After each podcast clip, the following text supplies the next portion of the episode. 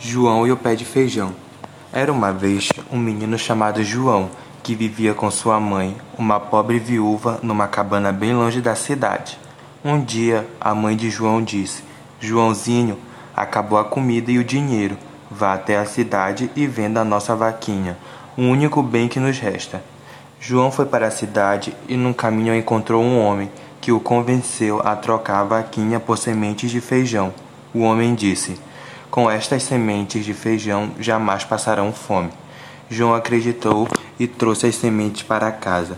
Quando a mãe de João viu as sementes, ficou furiosa, jogou tudo pela janela. Na manhã seguinte, João levantou com muita fome e foi até o quintal. Ficou espantado quando viu uma enorme árvore que ia até o céu. Nem chamou sua mãe. Decidiu subir pelo pé de feijão até chegar à copa. João ficou maravilhado ao encontrar um castelo nas nuvens e quis vê-lo de perto. De repente, uma mulher enorme surgiu de dentro do castelo e o agarrou. O que faz aqui, menino? Será meu escravo, mas o gigante não pode saber. Por isso vou escondê-lo. Se ele vir você, com certeza vai comê-lo. O gigante chegou fazendo muito barulho. A mulher havia escondido João no armário. O gigante rugiu. Sinto o cheiro de criança e farejou em todos os cantos à procura de uma criança que estivesse escondida ali.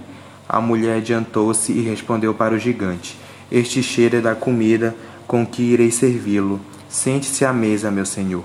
O gigante comeu o saboroso alimento, depois ordenou a uma galinha prisioneira que ela pusesse um ovo de ouro e a harpa que tocasse uma bela melodia.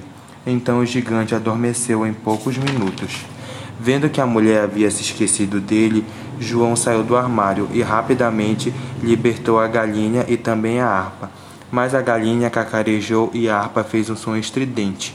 Por isso o gigante despertou. Com a galinha debaixo do braço e a harpa na outra mão, João correu e o gigante foi atrás dele. João chegou primeiro ao tronco do pé de feijão e deslizou pelos ramos quando estava quase chegando ao chão, gritou para sua mãe, que o esperava: Mamãe, vá buscar um martelo. Tem um gigante atrás de mim. Com o machado, João cortou o tronco que caiu com um estrondo.